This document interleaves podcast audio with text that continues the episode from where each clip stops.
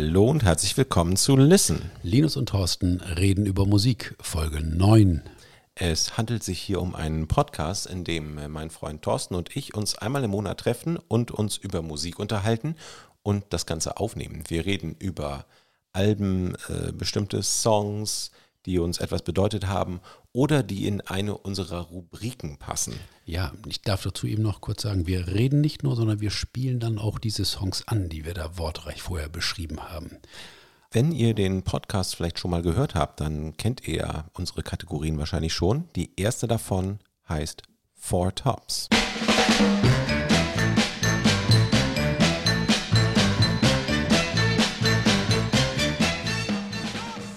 In der Kategorie Four Tops suchen Thorsten und ich uns jeden Monat jeweils äh, vier Songs aus, die zu einem bestimmten Thema passen.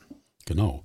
Und dieses Mal sind wir eher zufällig drauf gekommen. Es gibt ja Welttage, es gibt zum Beispiel den Welttag des Purzelbaumes oder es gibt den International Talk Like a Pirate Day. und, äh, es gibt, glaube ich, auch den internationalen Jogginghosentag. Da mache ich mit. Ich glaube, es gibt zu, so gut wie allem einen Tag. Ja, manchmal gibt es auch Monate. Genau, und bei diesen Monaten, da ist uns untergekommen, dass wer auch immer das ausgerufen hat, der Mai 2022 der International Drum Month ist. Also der internationale Trommelmonat ja, oder Schlagzeugmonat, wie auch immer. Und äh, das hat den Anlass gegeben, äh, in diese Richtung mal zu denken. Aber nicht irgendwelche Schlagzeuger und Schlagzeugerinnen, sondern Schlagzeuger oder Schlagzeugerinnen, die auch singen. Also wir haben uns auf äh, singende Drummer kapriziert. Was ja zunächst, ja, das, sag, sag das ruhig. Du, so, solche Worte müssen auch ab und zu mal ausgesprochen werden, damit sie nicht ganz verloren gehen. Äh, um dem Bildungsauftrag auch ein bisschen gerecht zu werden hier. So ist es nämlich, genau. Und äh, wir haben uns zunächst das Thema gesetzt und dann sind wir ins Grübeln gekommen kurzfristig. Gibt es überhaupt so viele Schlagzeug spielende Sänger und Sängerinnen oder umgekehrt? Aber nein, mit der Zeit hat sich herauskristallisiert, dass es doch einige gibt, die nicht nur Schlagzeug spielen können, sondern auch, auch singen. Und äh, davon mussten wir nun wieder acht uns auswählen. Ja, wir mussten äh, prominente Namen auch weglassen und äh, haben jetzt aber, glaube ich, eine ganz schöne Auswahl getroffen. Das glaube ich auch. Äh, lange Rede, kurzer Sinn. Fang noch mal an. Ich fange an. Ich fang, ja, letztes Mal habe ich angefangen, jetzt fängst du an. Äh, das ist nur fair. Das ist richtig. Los. Äh, ich beginne mit einem Schlagzeuger, ja, vielleicht so einem der Schlagzeuger, an die man äh, sofort denkt, weil man auch weiß, dass der Mann äh, Schlagzeuger war. Man hat ihn irgendwie mit äh, Drumsticks in irgendwelchen 80er-Jahre-Videos noch im Kopf. Es handelt sich um äh, Phil Collins, der, äh, wie ja die meisten sicherlich wissen, Sänger der Band Genesis ist. Man muss, glaube ich, sagen, war, denn vor ein paar Wochen haben Genesis ihre letzten, wohl letzten Konzerte gegeben. war wohl nochmal sehr emotional. Ich war nicht da. Und äh, wir hören gleich einen Song vom ersten Album, auf dem Phil Collins gesungen hat, also der Hauptleadsänger von Genesis geworden war, nämlich von dem Album A Trick of the Tail hören wir den ersten Song Dance on a Volcano.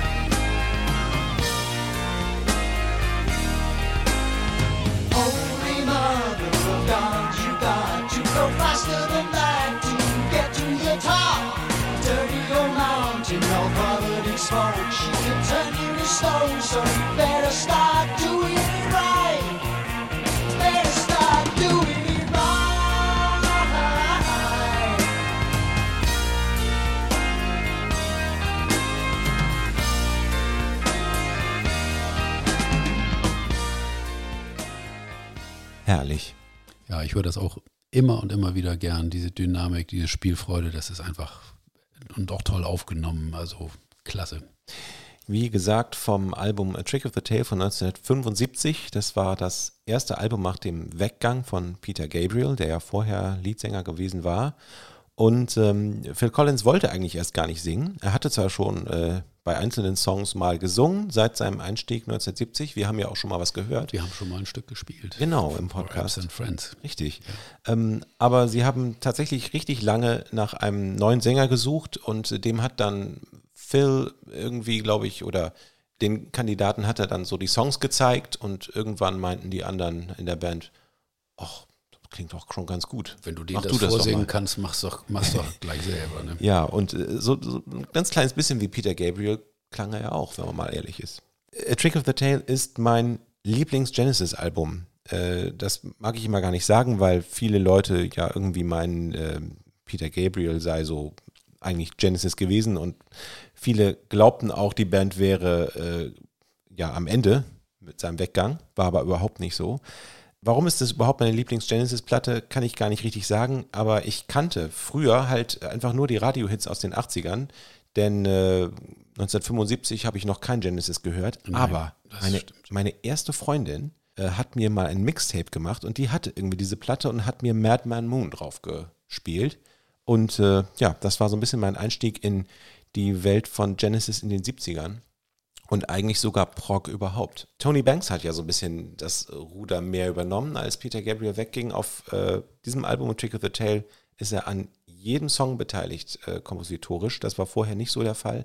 Und ich habe auch mal eine Doku gesehen, wo das so ein bisschen klar wurde, dass da auch ziemlich große ja, Egos Spannung, ne? ja, mhm. aufeinander trafen ja. und äh, er das, glaube ich, vielleicht sogar so ein bisschen genossen hat, dass äh, diese kostümierte Lichtgestalt Peter Gabriel jetzt irgendwie weg war. Äh, da ist er ziemlich aufgeblüht. Ja, gut, das ist eine schöne Überleitung im Grunde genommen, weil ich jetzt äh, den Gegenentwurf habe hier mit meinem ersten Stück. Jemand, der eigentlich überhaupt nicht eitel gewesen ist und sich eigentlich niemandem Hahn Kämpfe geliefert hat. Äh, es geht um einen Schlagzeuger, der außerdem im Vergleich zu zum Beispiel Phil Collins relativ bescheiden Schlagzeug gespielt hat, aber auch im Sinne von zurückgenommen irgendwie und als Sänger nun wahrhaftig auch nicht ähm, nicht so eine Größe war. Er ist auch mitnichten irgendwann mal ansatzweise der Leadsänger seiner Band gewesen. Es geht um äh, Ringo Starr, der bis 1970 äh, bei den Beatles getrommelt hat und da auch ab und zu mal ein Lied singen durfte. Der hat aber nachdem die Beatles sich aufgelöst haben, eine, eine ganz ordentliche Solokarriere hingelegt. Er hat es irgendwie hingekriegt, äh, mit allen dreien noch Kontakt zu halten und, und alle drei haben mit ihm in den Jahren drauf nach der Trennung noch wieder Musik gemacht. Und ich habe hier ein Stück entdeckt, das ist eine B-Seite äh, einer Single von 1970. Äh, die, die Single hieß It Don't Come Easy. Äh, die Rückseite hat Ringo Starr selber geschrieben und äh, die ist sehr, sehr authentisch.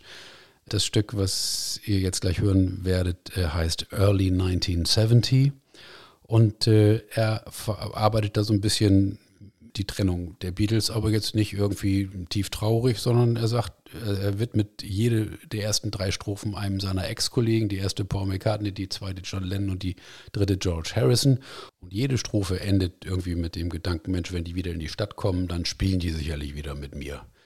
Das ist keine hohe Songwriting-Kunst, aber es ist einfach, kommt von Herz. Und die Gitarre spielt tatsächlich George Harrison auf diesem Stück. Das klang dann so. On a farm, got plenty of charm, beep beep.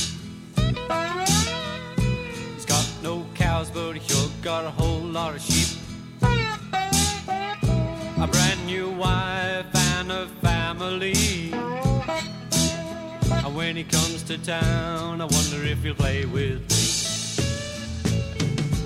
Laying in bed, watching TV, cookies with his mama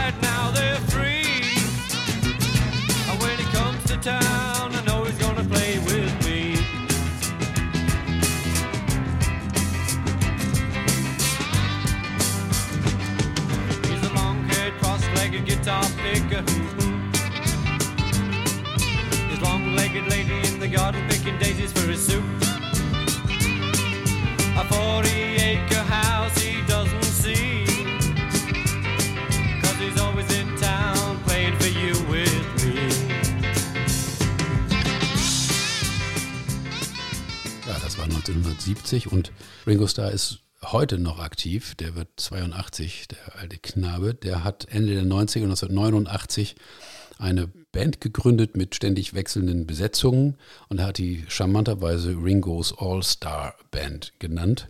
Und da spielten im Laufe der Jahrzehnte Joe Walsh, Peter Frampton, Gary Brooker, Jack Bruce, einfach ein paar Namen hier fallen zu lassen. In der heutigen Besetzung Edgar Winter und äh, Colin Hay, der Sänger von Man at Work. Also der hat, der fragt immer Leute, habt ihr Bock irgendwie was zu machen? Und dann machen die eine lustige Tour und haben Spaß zusammen. Und ja, so kommt er seit Jahrzehnten einfach auch rüber. Ich äh, glaube mich zu erinnern, ich habe äh, vor kurzem die Biografie der Band 10cc gelesen und äh, mindestens einer von denen war auch mal kurz in der All-Star-Band. Und äh, die Verbindungen zu den Beatles reißen da ja auch nicht ab, wie du sicherlich weißt, du hast das Buch auch gelesen. Ja. Wir kommen jetzt nämlich zur Band 10cc und deren Schlagzeuger Kevin Godley. Auch von dem haben wir hier schon mal was gespielt.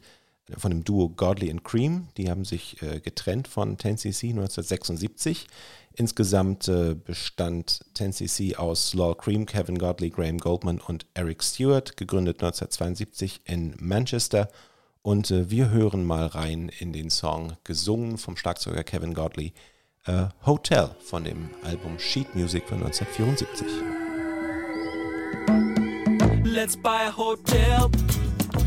Let's get a yacht. We'll get a golden island in the sun made of coconut. Let's buy an old car. We'll crash in a hut. We'll feed the food to the fort and we'll live off the coconut. Well, there's a big black mama in a tree. She gonna cook us, she gonna call the rest of the tribe. And it looks like the ghost of Tarzan lied. Over to the other side and he rang like a bell from tree to tree. They never ever let you go. They never ever let you go. We get American menus with all American men. We're getting sick of things American. We had a way through half of Bendigo. We had to share a big palooka. Yankee, go home. Yankee, go home. Das war Hotel von 10cc von ihrem zweiten Album Sheet Music. Das ist mein Lieblings-10cc-Album und äh, ganz wunderbar gesungen vom Schlagzeuger Kevin Godley. 10cc waren eine dieser Bands, wo tatsächlich alle Mitglieder äh, sowohl Songs schrieben als auch sangen. Also es gab vier wirklich starke Leadsänger in der Gruppe und äh, geschrieben wurde meistens in Teams zu zweit. Äh, in der Regel, also die Standard-Songwriting-Teams waren äh, Eric Stewart und Graham Goldman, die häufig zusammengearbeitet haben und auf der anderen Seite Kevin Godley und Lol Cream. Gerade auf diesem Album aber gab es auch andere Konstellationen. Das wollten sie mal ausprobieren, um sich so ein bisschen anders äh, auf das Songwriting einzulassen. Hotel ist aber eine typische Godly in Cream Komposition mit einem sehr, sehr geistreichen Text, der eigentlich von gar nicht so richtig etwas handelt. Also man liest ihn, freut sich über ein paar sehr lustige Wortspiele und fragt sich am Ende, was soll das eigentlich alles? Das ist aber wieder auch typisch für Godly und Cream, die eher so für die skurrilen Momente verantwortlich waren genau. bei 10cc schon, was sich dann später fortgesetzt hat, als keiner mehr dagegen ankomponiert hat. Das stimmt, ja. Und als 10cc schon so eine mittelgroße Nummer waren, nämlich so um 73, 74 rum, da spielte eine andere Band bei denen im Vorprogramm auf der Tournee, die den ganz großen Durchbruch noch nicht geschafft hatte. Da stand aber, das konnte natürlich keiner ahnen, relativ kurz bevor. Die Rede ist von Queen, die dann tatsächlich auf der 10cc-Tour das letzte Mal als Vorgruppe aufgetreten sind, wie man lesen kann. Der Schlagzeuger von Queen hieß und heißt auch immer noch Roger Taylor. Es gibt Queen immer noch, die besteht immer noch aus, aus Roger Taylor und Brian May mit David Lambert als Sänger, aber der Schlagzeuger ist eben auch seit 1970 dabei. Und der hat eben nicht nur Schlagzeug gespielt, sonst wäre er ja nun in dieser Rubrik auch fehl am Platz. Auf vielen Platten ist er mit genau einem Song vertreten. Er hat irgendwie in einem ganz anderen Stil komponiert als beispielsweise Freddie Mercury. Äh, war irgendwie ein bisschen anders drauf, aber man hat ihm auch immer die Möglichkeit gegeben, seine Songs zu platzieren. Ich möchte hier ein Stück vorstellen von der zweiten Queen-Platte von 1973, die sinnigerweise Queen 2 heißt. Der Titel heißt The Loser in the End und hier geht es um die undankbare Aufgabe einer Mutter, die 20 Jahre von ihr wahrgenommen wird, hier den Jungen hochzupäppeln und ihm die Socken zu stopfen und am Ende bekommt sie nur zu hören, ja, tschüss Mama und die Tür wird zugeknallt. She's got to be the loser in the end. Queen mit Roger Taylor als Leadsänger.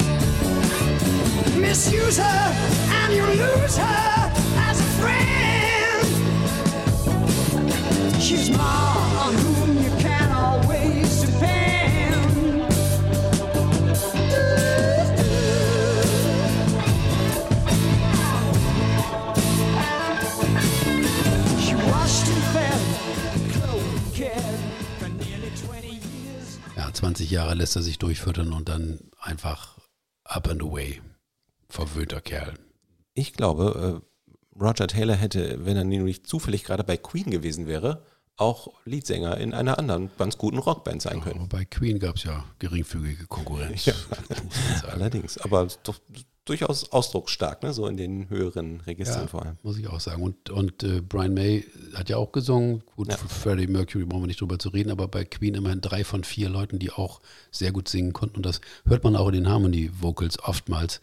Und gerade da wird Roger Taylor äh, oft gebraucht. Äh, nämlich wenn es an sehr, sehr hohe Stellen geht. Also man kann vielleicht mal darauf achten, wenn ihr mal Queen hört und äh, es gibt da Harmony Vocals und die hohen Passagen, das macht immer der Schlagzeuger. Man glaubt es nicht. So, ich komme nicht umhin festzustellen, dass deine beiden Beispiele bis jetzt äh, sehr prominente Bands waren, wo der Schlagzeuger dann halt mal ein oder zwei Songs singen darf pro Platte.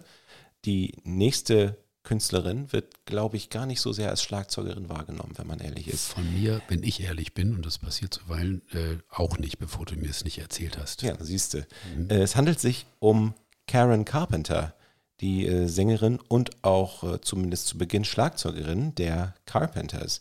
Die Carpenters sind ja durchaus so ein kleines Guilty Pleasure, also das ist äh, so ziemlich der softeste Softrock, den man sich vorstellen kann. Äh, vor allem durch Karens Stimme.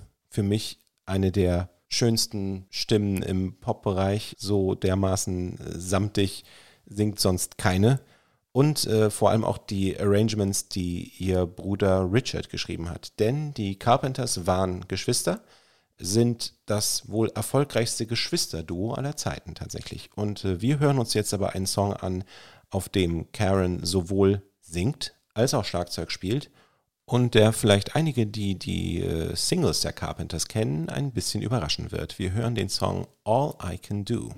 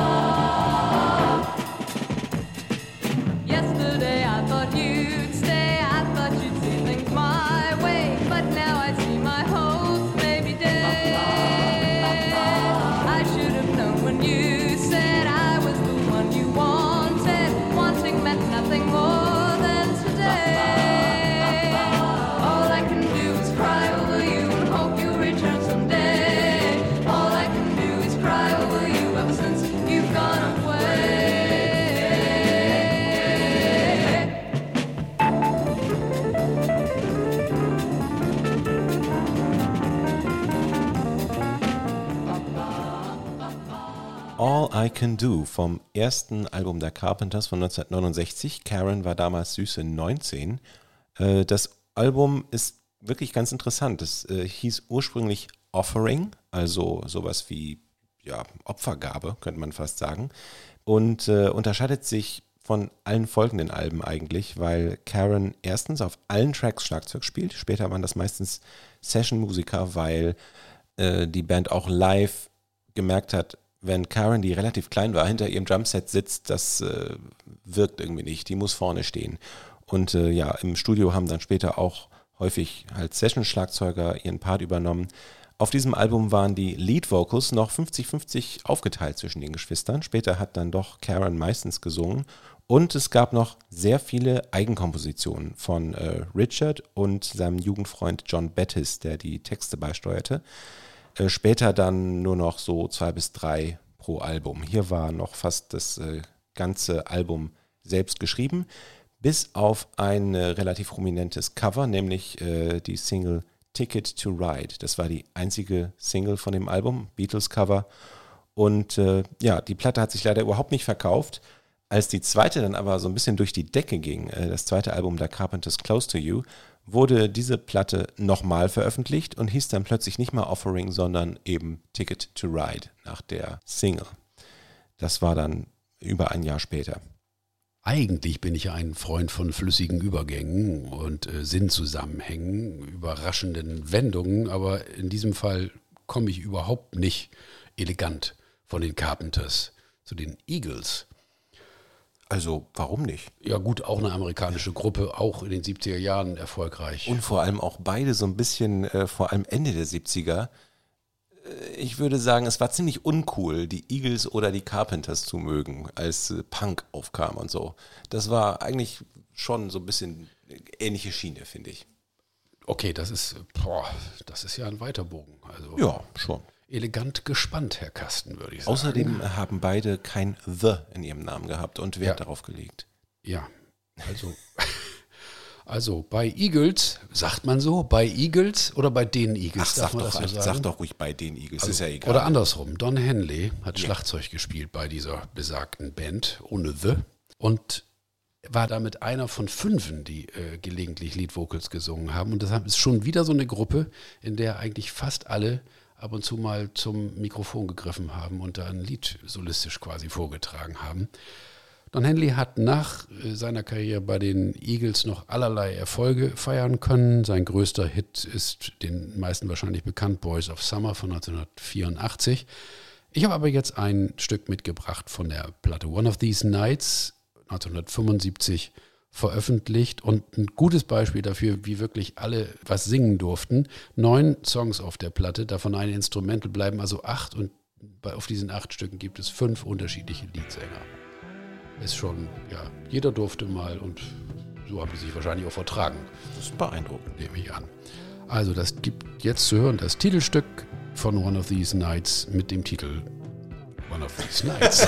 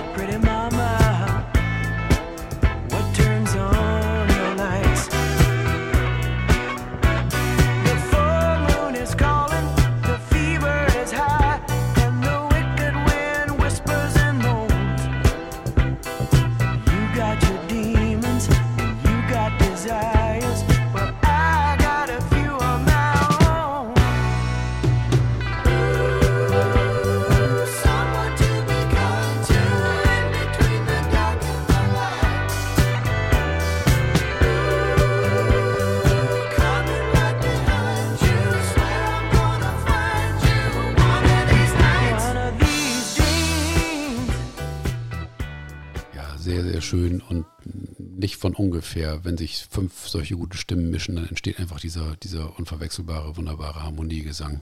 Ja, das stimmt. Dafür waren sie ja berühmt. Ich habe mir gedacht, wir müssen vielleicht mal raus aus den 70ern. Ich habe das Gefühl, all unsere Musikbeispiele sind aus so einer Zeitspanne von ein paar Jahren, irgendwie frühe 70er, kann das sein? Mhm. Äh, und äh, ja, vielleicht auch mal raus aus den USA, denn ich habe mir jetzt einen Song rausgesucht von 2007 und zwar von einer deutschen Band. Denn, wie du ja vielleicht weißt, gibt es auch einige prominente deutsche Schlagzeuger, die aber auch singen.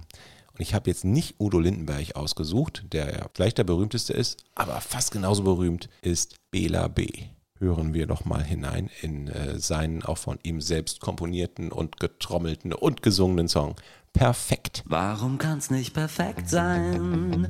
So wie in einem Liebeslied oder so wie im Film sein, wo der Boy vor dem Mädchen kniet und ihre Hand nimmt und ihr ganz tief in die Augen blickt. Einfach alles stimmt nicht an dem wirkt ungeschickt. Kerzen brennen und Champagner steht bereit. Doch so ist es niemals in Wirklichkeit. Warum kann's nicht perfekt sein? Schau, der Himmel ist klar, schenk uns noch ein Glas Sekt ein. Wenn das grad keine Sternschnuppe war, doch wir wünschen uns nichts, weil wir so glücklich sind. Nichts hat jetzt mehr Gewicht, die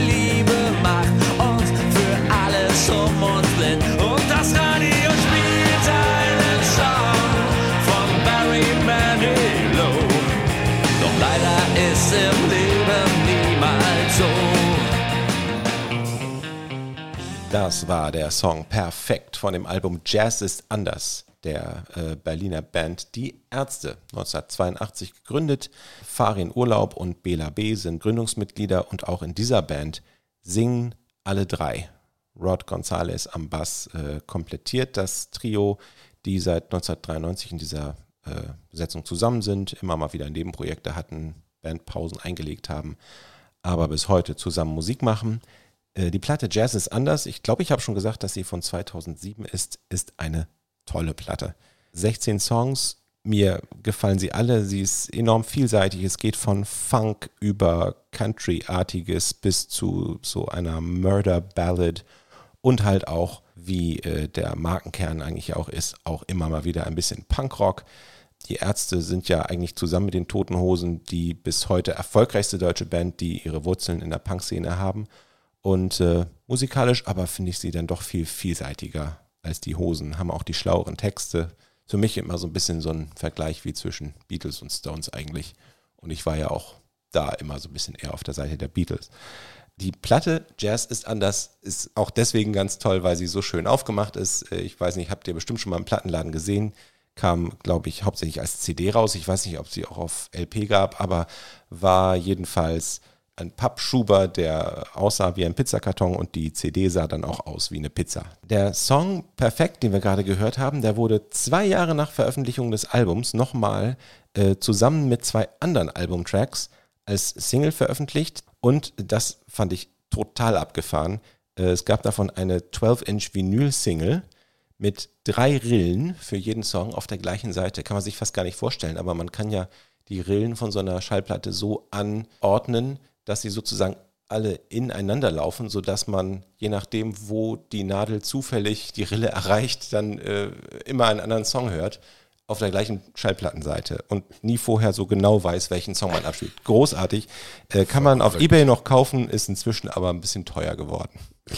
Ein Freund der gewagten Übergänge sagt an dieser Stelle von Bela B. zu Robert W. Jetzt geht's äh, wieder zurück, Jahrzehnte, zu Robert Wyatt, Jahrgang 45, Canterbury Legende, angefangen äh, bei den Wildflowers dann zu Soft Machine gekommen, die einigen bekannt sein dürften. Dann hat er sich von Soft Machine getrennt und hat eine Band gegründet namens Matching Mole, was nichts anderes bedeutet als eine Verballhornung äh, der französischen Variante von Soft Machine, äh, Machine Mole. Matching Mole heißt aber auch zusammenpassende Maulwürfe sozusagen. Und auf der ersten Platte sind tatsächlich zwei, zwei Maulwürfe zu sehen, die einen Bademantel anhaben und, und sich über ihre Brillen quasi fast mit der Nase zusammenstoßend angucken. Und man weiß gar nicht, ob sie sich liebevoll angucken oder irgendwie, die wundern sich, die kommen beide aus ihren Löchern heraus irgendwie und wundern sich, dass der eine aussieht wie der andere. Matching Mole.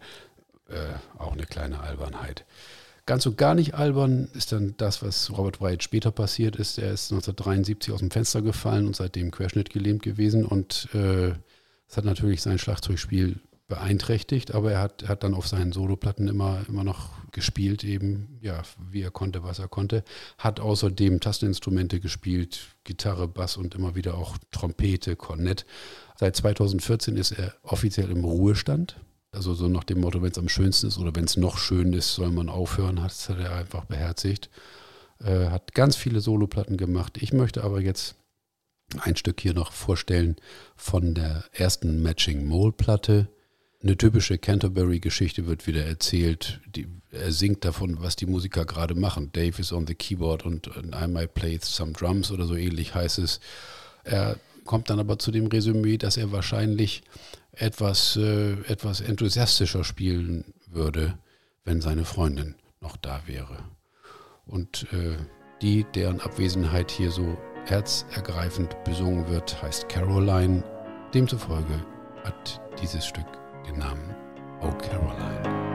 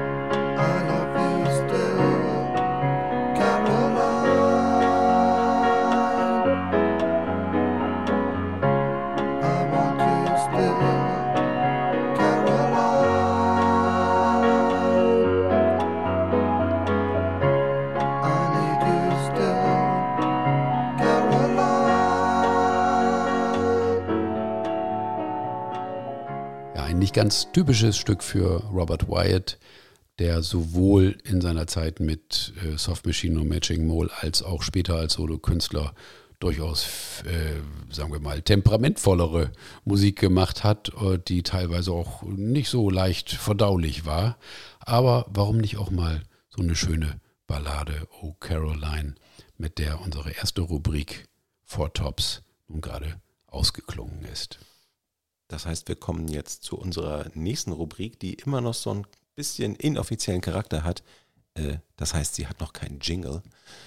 Vielleicht fällt uns ja noch mal eine ein. Wir nennen sie bei Durchsicht unserer Bücher und es geht um Dinge, die wir in unserer letzten Folge irgendwie übersehen haben, die die Qualitätskontrolle irgendwie passiert haben, obwohl wir Blödsinn erzählt haben oder irgendetwas äh, unvollständig war. Gab es denn da letztes Mal was, Thorsten? Ja, im Grunde genommen ist nicht viel Schlimmes passiert. Und es interessiert ja auch bei Licht betrachtet äh, niemanden so richtig, ob Jerry Rafferty's City to City nun von 1978 ist oder von 1977. Aber ich habe 78 behauptet, es ist, die Platte ist 1977 rausgekommen. Sei hier einfach doch mal erwähnt. Naja, mich interessiert das schon, aber ich bin ja auch kein Maßstab. Ja, vielleicht interessiert dich dann aber auch noch eine zweite Geschichte hier. Ich hatte letztes Mal, als wir Chicago gespielt haben, dreist behauptet, äh, die Gruppe hätte einfach ihre Alben durchnummeriert. 1, 2, 3, 4, 5. Wir hatten ein Stück von Chicago 5 gespielt. Ich hatte behauptet, es gäbe auch Chicago 4. Das allerdings äh, findet sich nur ganz verschämt in einer Klammer hinter dem eigentlichen Namen dieser Platte, die aus drei Platten quasi bestand. Es war eine dreifach Live-LP mit dem Titel Chicago at Carnegie Hall. Das nur mal zu dem Thema. Also ich habe sonst nichts, dann kommen wir ja quasi gleich zur nächsten Rubrik, die da heißt Music.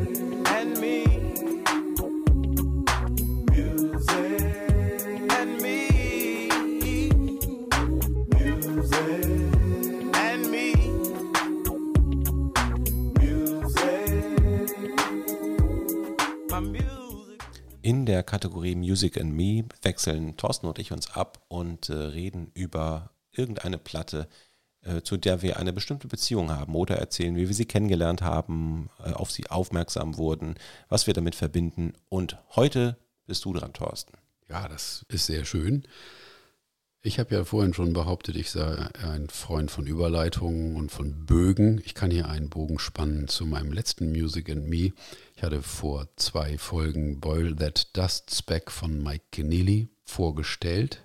Und Mike Keneally hat immer wieder, so stand zu lesen, die englische Gruppe XTC als einen seiner großen Einflüsse genannt. Ich hatte überhaupt keine richtige Vorstellung eigentlich, was XTC war. Ich hatte ganz vage in Erinnerung, dass es irgendwie so eine New Wave oder Punkband gewesen sein könnte. Habe mich bis 1996 also eigentlich gar nicht mit der Band beschäftigt. Nun gab es noch einen anderen Handlungsstrang sozusagen. In den 90er Jahren, auch in den 80er Jahren, habe ich regelmäßig einen kleinen, äh, einen kleinen Katalog zugeschickt bekommen von einem Verlag, einer Musik- und Buchhandelsfirma namens 2001. Oh ja. ja. Das Merkheft. Das Merkheft. So hieß es, genau. Da kam ziemlich kleinformatig was, was ins Haus geflattert mit dünnen Seiten und ganz, ganz, ganz kleiner Schrift. Wenn man zu lange drin geblättert hat, hatte man schwarze Finger. Das weiß ich noch. das, das, das, stimmt auch. Und da wurden eben Bücher angepriesen, aber auch viele Schallplatten und auch CDs. Und äh, diesen Katalog habe ich regelmäßig wirklich äh, akribisch durchgearbeitet und äh, Stellen markiert und die Seiten äh, mittels Eselsecken quasi äh, dann, dann kenntlich gemacht. Und dann bin ich irgendwann losgegangen in den Laden und habe geguckt, ob es da diese, diese begehrten Objekte auch tatsächlich gab. Und unter anderem gab es so einen Laden in Hamburg. Und da habe ich dann tatsächlich mal diese Anregung von Mike Kennedy aufgenommen, mich doch vielleicht mal mit XTC zu beschäftigen. Mir kam sehr entgegen, dass im 2001-Katalog eines Tages auf die Platte Skylarking von XTC hingewiesen wurde, auch zu einem akzeptablen Preis. Und so habe ich dann in einer Mittagspause in Hamburg einen Ausflug zum 2001 gemacht und diese Platte an Land gezogen. In der Grindelallee. Das ist wahr. Da habe ich auch viele schöne Stunden verbracht damals. Ja, und bei mir war das so, die Mittagspause war begrenzt irgendwie und äh, da hinzulaufen dauerte 20 Minuten, Hechel. Und dann konnte man 20 Minuten rumkruscheln und dann musste man wieder zurück. So ungefähr, wenn man ein paar Minuten überzogen hat, ging es auch noch. Aber es war immer schon eine ganz schöne Aktion, was das Ganze natürlich auch noch wieder aufgewertet hat. Natürlich. Sich so. dieses Kleines Jäger, Abenteuer. Jäger und Sammler quasi. genau. Ja, was ist denn zu XTC zu sagen? In den 70er Jahren gegründet. Hauptmitglieder sind gewesen Andy Partridge, Gitarre, Gesang und der Hauptsongwriter im Grunde genommen, Colin Moulding am Bass, ebenfalls Gesang und auch Songwriter, hat auch einige Stücke mal beigetragen. Und dann gab es noch einen Dave Gregory, der Gitarre spielte, Keyboards spielte, ein paar Arrangements auch gemacht hat bisschen Background-Vocals gesungen hat, aber keine eigenen Stücke beigetragen hat. Das erste Stück, was ich vorstellen möchte, heißt Ballet for a Rainy Day. Und äh, auch hier in der Phase der Band, das war 1986, hört man doch einige Dinge, die so ein bisschen an die Beatles erinnern, ein bisschen an die 60er Jahre. In der zweiten Strophe wird man einen recht schönen Harmoniegesang hören, aber ich will da nicht zu sehr vorgreifen. Hört selbst. Orange and lemon raincoats roll and tumble together, just like fruit tipped from a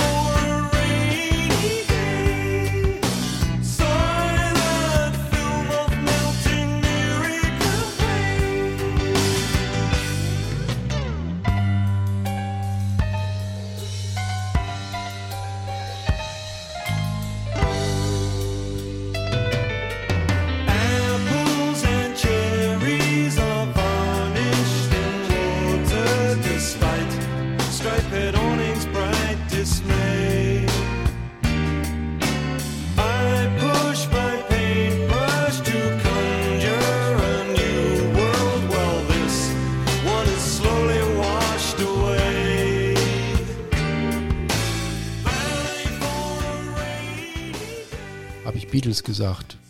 Wenn ich Beatles sage, muss ich auch Beach Boys sagen an der Stelle. Wenn man da genau hinhört, das äh, atmet da durchaus auch den Geist von Brian Wilson. Ja, auf jeden Fall eine wirklich tolle Nummer. Ich bin auf XTC, glaube ich, etwas später gestoßen. Ich kannte eigentlich nur äh, Senses Working Overtime und habe irgendwann bei Scheibenkleister, also unserem äh, Second-Hand-CD-Laden in Oldenburg, die ähm, Fossil Fuel gefunden, die XTC Singles Collection und äh, gedacht, hatte immer mal nur Gutes gehört über XTC, nehme ich mal mit. Und ja, tolles Songwriter und äh, inzwischen habe ich natürlich auch einige der Alben nachgekauft. Und äh, mein Favorite ist allerdings English Settlement, die höre ich mir immer wieder gerne an. So, ist aber ja deine Rubrik, also mach mal weiter. Stimmt. Ja, ich muss dazu sagen jetzt, ich habe Skylarking äh, jetzt auch nur ausgewählt, weil es die erste Platte von war, die ich mir zugelegt habe. Da sind dann noch einige gefolgt. da hat man dann auch mal so einen speziellen Bezug dazu, ne? wie ich zu äh, hier äh, Trick of the Tail. Richtig. Genau, war ja. meine erste Genesis-Platte, also. Ja, aber es ist meine, ist meine Rubrik. Ne? Ja, ich so. weiß. ja, gut, Spaß beiseite. Äh, Skylarking ist produziert worden von Todd Rundgren, einem äh, amerikanischen Produzenten und Musiker. Sagt dir ja auch was, nicht? Na klar. Ja, klar, sagst du. Nicht? Und, und da gab es so ein Clash of Egos sozusagen zwischen Todd Rundgren und Andy Partridge. Kann man auch wiederum nachlesen. Also die hatten wohl manchmal völlig unterschiedliche Auffassungen darüber, welcher Song jetzt wie bearbeitet werden sollte, welch, welche Reihenfolge gewählt werden sollte. Und die hatten da beide wohl ein Problem und haben da Hahnenkämpfe aufgeführt. Äh, was nichts daran geändert hat, dass eine tolle Platte rausgekommen ist und ein, wie ich finde, sehr schönes Beispiel, äh, wie Todd Rundgren ein Stück produziert hat von Andy Partridge, ist The Man Who Sailed Around His Soul.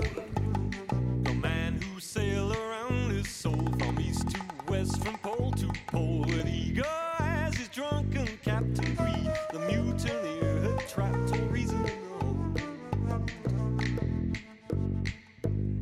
The man who walked across his heart, who took no compass, guide or chart to rope and tie his blood congealed when he found himself revealed and cold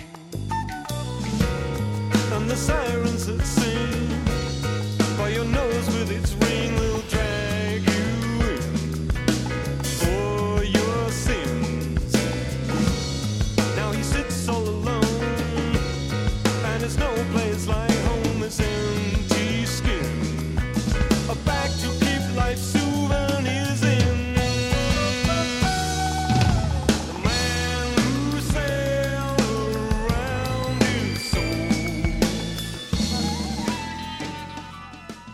wirklich ein tolles Arrangement. Irgendwie das atmet so ein bisschen James Bond-Feeling. Das Ganze im siebener Takt. Also Überraschend jazzig auch, ne? So für XTC.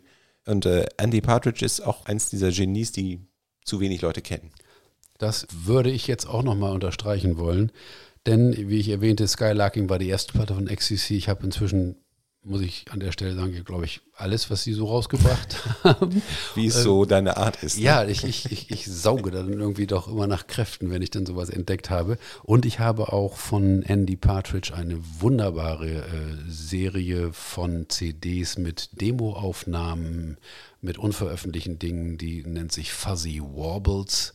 Und die steht auch komplett in meinem Plattenschrank sozusagen. Und ich möchte einen schönen Gruß nach Köln schicken. Raoul und Jim, ihr seid bestimmt nicht die einzigen Verehrer von XTC. Und äh, hier sitzen auch zwei, die das sehr schätzen, was, was die Band gemacht hat. Und insbesondere Andy Partridge, den ich für einen der besten Songwriter überhaupt halte in England, der aber grob unterschätzt oder schlicht ignoriert wird. Die Welt ist eben nicht gerecht. Das ist ein zutreffendes Schlusswort. Beendet diese Rubrik und macht Platz für die nächste. Listen, do you want to know a secret? Do you promise not to tell?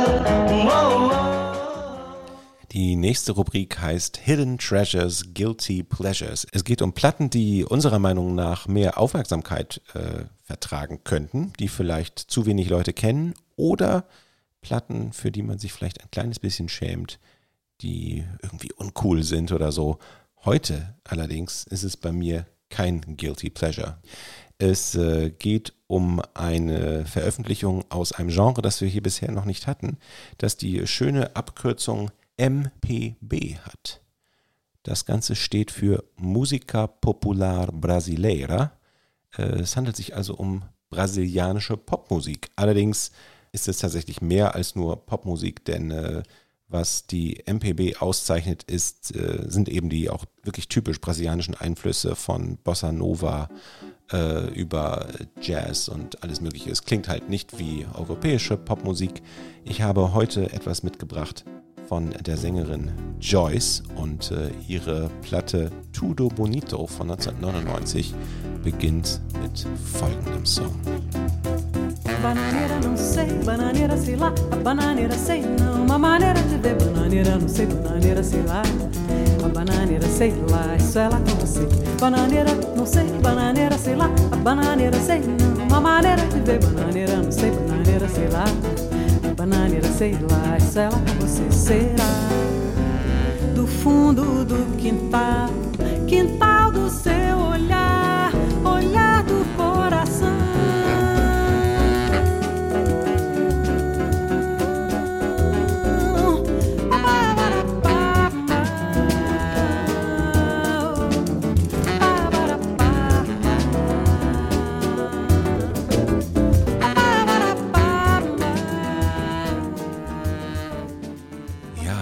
wenn die ersten Sonnenstrahlen des Jahres einen kitzeln und die Temperatur mal so langsam über 20 Grad gehen, dann hole ich diese Platte jedes Jahr wieder raus.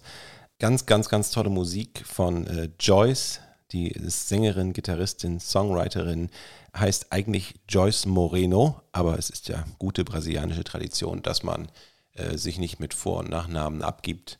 Man äh, denke nur an Pelé, Marta oder Ronaldo. Ronaldo. Oder natürlich äh, für uns als Werder-Fans Naldo Nur und Naldo. Ailton, Oh, ja und da. Diego und so weiter. Also, äh, wie gesagt, Joyce hat 1968 schon im Alter von 20 Jahren ihr Debütalbum aufgenommen und seitdem äh, weit über 30 Alben veröffentlicht. Ist wie gesagt Songwriterin, ihre Songs wurden gesungen von Größen des MPB wie Elis Regina, Gal Costa, Milton Nascimento, aber wohl auch ähm, von internationalen Künstlern wie Annie Lennox und den Black Eyed Peas. Ich habe das äh, allerdings nur gelesen, weiß jetzt nicht unbedingt, welche Songs die wohl von ihr gecovert haben, aber Das gilt es wohl noch herauszufinden. das muss ich dann wohl noch machen, vielleicht. Wie dem auch sei, sie spielt ja, wie gesagt, auch Gitarre, diese ganz wunderbar synkopierte hier, also immer die Offbeats, das ist gar nicht so einfach, das so zu spielen. Das klingt so und das, dermaßen das so, brasilianisch. Und das so locker hinzukriegen. Also ich verstehe ja kein Wort und es ist rhythmisch tatsächlich oftmals vertrackt. Ja. Und trotzdem macht das so, so, so ein Lächeln. Ja. So geht es mir jedenfalls dabei. Absolut. Ich habe dieses Album eigentlich zufällig entdeckt. Ich habe mich Ende der 90er so ein bisschen angefangen für äh, die äh, Musica Popular Brasileira zu interessieren. Ausgelöst, glaube ich, unter anderem durch so, in den 90ern gab es ja auch so, so eine Bestrebung von einigen DJs, diese Platten wieder auszugraben, auch aus den 60er und 70er Jahren von äh, Jazz Peterson, äh, zum Beispiel Thievery Corporation hat äh, einige Compilations rausgebracht, wo solche Sachen drauf waren. Und äh, diese Platte habe ich einfach zufällig irgendwo im Laden gesehen. Ich glaube bei JBC, auch damals in Oldenburg, reingehört, mitgenommen, nie bereut. Wir hören mal in noch einen zweiten Song rein, der heißt Anos 30. Meu coração não pisou nesse terreiro. Mas pra gostar basta só que a gente sinta. Esse malandro isoneiro, cestroso e boa pinta, do Rio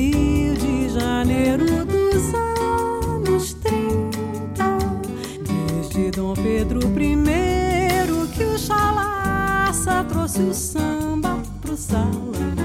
No cancioneiro, o Brasil fez o samba virar sua tradução. Foi essa gente de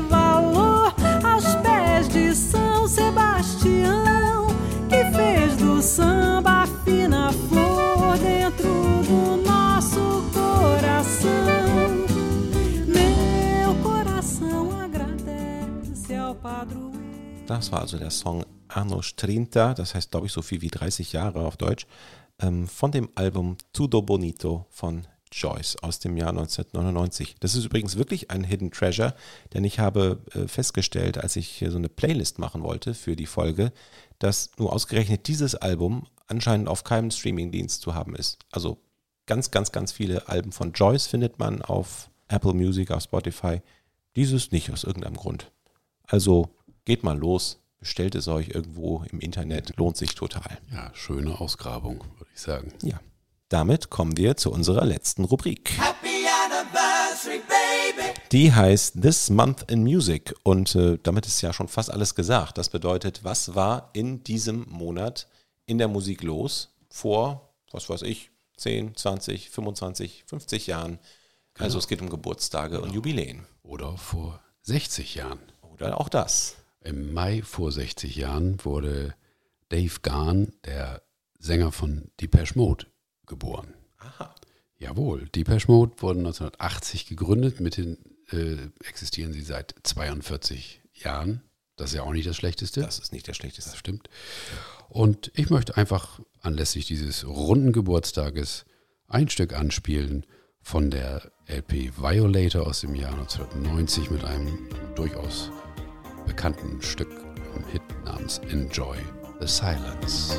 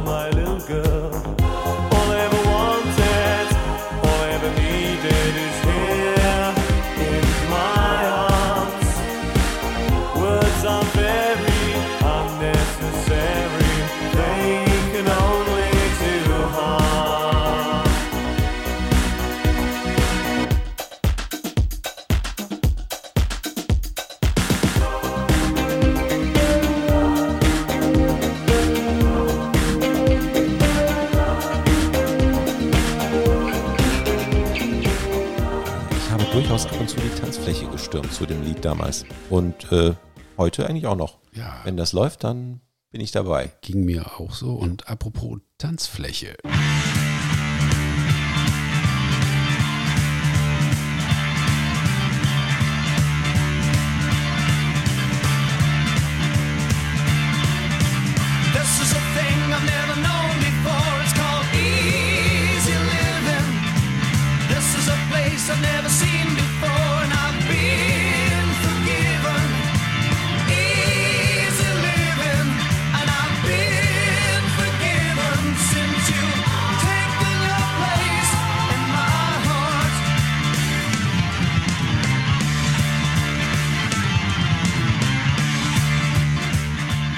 Ja, dazu auch. Kann ich mir gut vorstellen. Und das ist 50 Jahre alt. Im Mai 1972 erschien die LP Demons and Wizards von Uriah Heep. Eine klasse Platte, eine abwechslungsreiche Platte. Wir hatten sowieso eine Hochphase da in den frühen 70er Jahren. Die haben alle paar Monate dann eine neue LP abgeliefert und äh, die hatten wirklich einiges zu erzählen und zu spielen, zu singen zu der Zeit. Ich bin in den 70ern äh, Uriah Heep Fan gewesen, kann man sagen. Mein Freund Thomas stand mehr auf die Purple und so hatten wir da beide unseres sozusagen. Im Rückblick gefällt mir die Purple ein bisschen besser so im Gesamtüberblick, aber Uriah Heep hatten wirklich ihre Qualitäten und ja, dieses Stück eben Easy Living kennen sicherlich viele. Das repräsentiert wirklich die, die rockige Seite von Uriah Heep. Ich möchte noch ein kurzes Beispiel geben, das zeigt, dass es auch ganz anders ging. Und zwar äh, quasi die eine Hälfte des Titels Demons and Wizards, nämlich The Wizard. He was the wizard of a thousand kings. And I chanced to meet him one night wandering.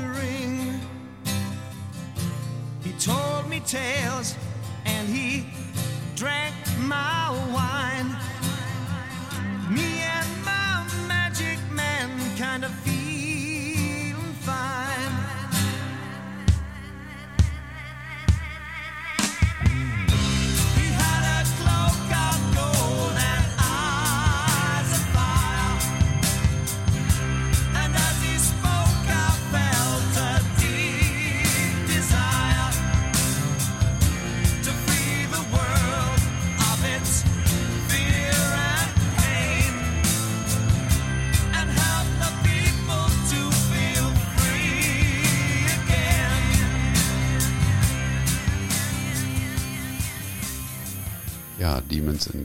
Wizards, eine LP mit einem, mit einem Fantasy-Cover und ich habe über meinem Sofa so eine kleine Kollektion von Plattencovern. Und das Thema ist seit einiger Zeit schon so ein bisschen Fantasy und natürlich fehlt da auch diese Platte nicht. Ich werde mal ein Foto posten. Wir kommen noch zu einem letzten Jubiläum, denn eins der nach Meinung vieler Experten und auch vieler Fans besten Alben aller Zeiten feiert seinen 25. Geburtstag. Am 21. Mai 1997 wurde das Album OK Computer von Radiohead veröffentlicht und äh, wir hören mal rein.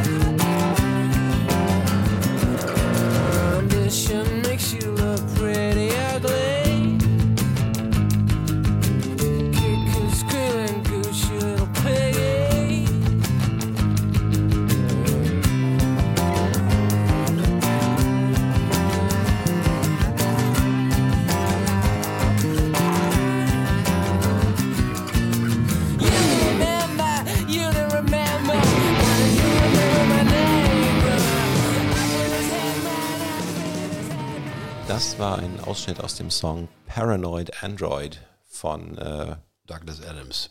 Naja, quasi. Also natürlich eine Anspielung auf äh, Marvin, den äh, ja, paranoiden Androiden aus äh, The Hitchhiker's Guide to the Galaxy. Aber direkt Bezug äh, nimmt der Song darauf, glaube ich, nicht.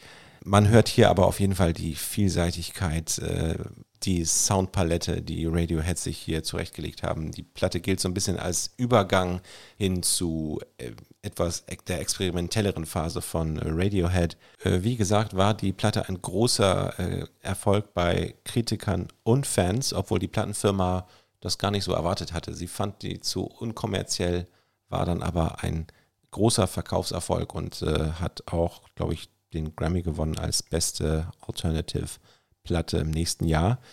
Eine äh, wirklich fantastische Platte und äh, um mal zu zeigen, äh, wie abwechslungsreich das ist, das äh, klingt äh, zum Teil auch fast so ein bisschen cineastisch. Es äh, wissen vielleicht auch einige, dass Johnny Greenwood, der Gitarrist der Band, später auch Filmmusik gemacht hat. Ein Song heißt auch Exit Music for a Film. Und äh, der letzte Song, den wir heute hören werden im Podcast, ist eine der schönsten Kompositionen der 90er, wie ich finde, überhaupt. Ähm, wir hören noch als letzten Song für heute äh, No Surprises.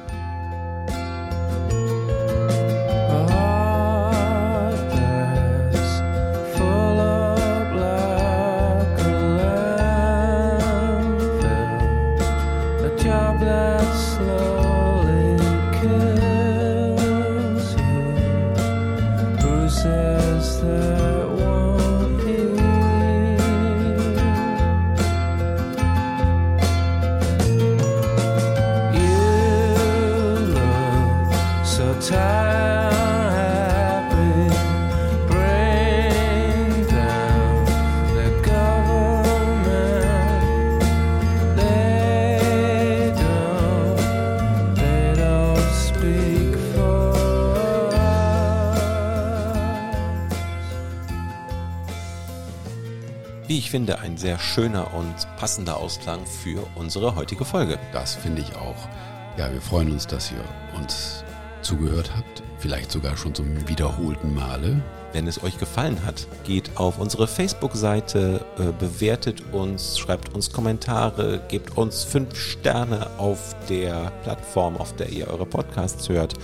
Und vielleicht hört ihr ja sogar nächstes Mal wieder zu. Das würde uns wahnsinnig freuen. Das wäre schön. Dann also alles Gute und bis zum nächsten Mal. Bleibt uns gewogen.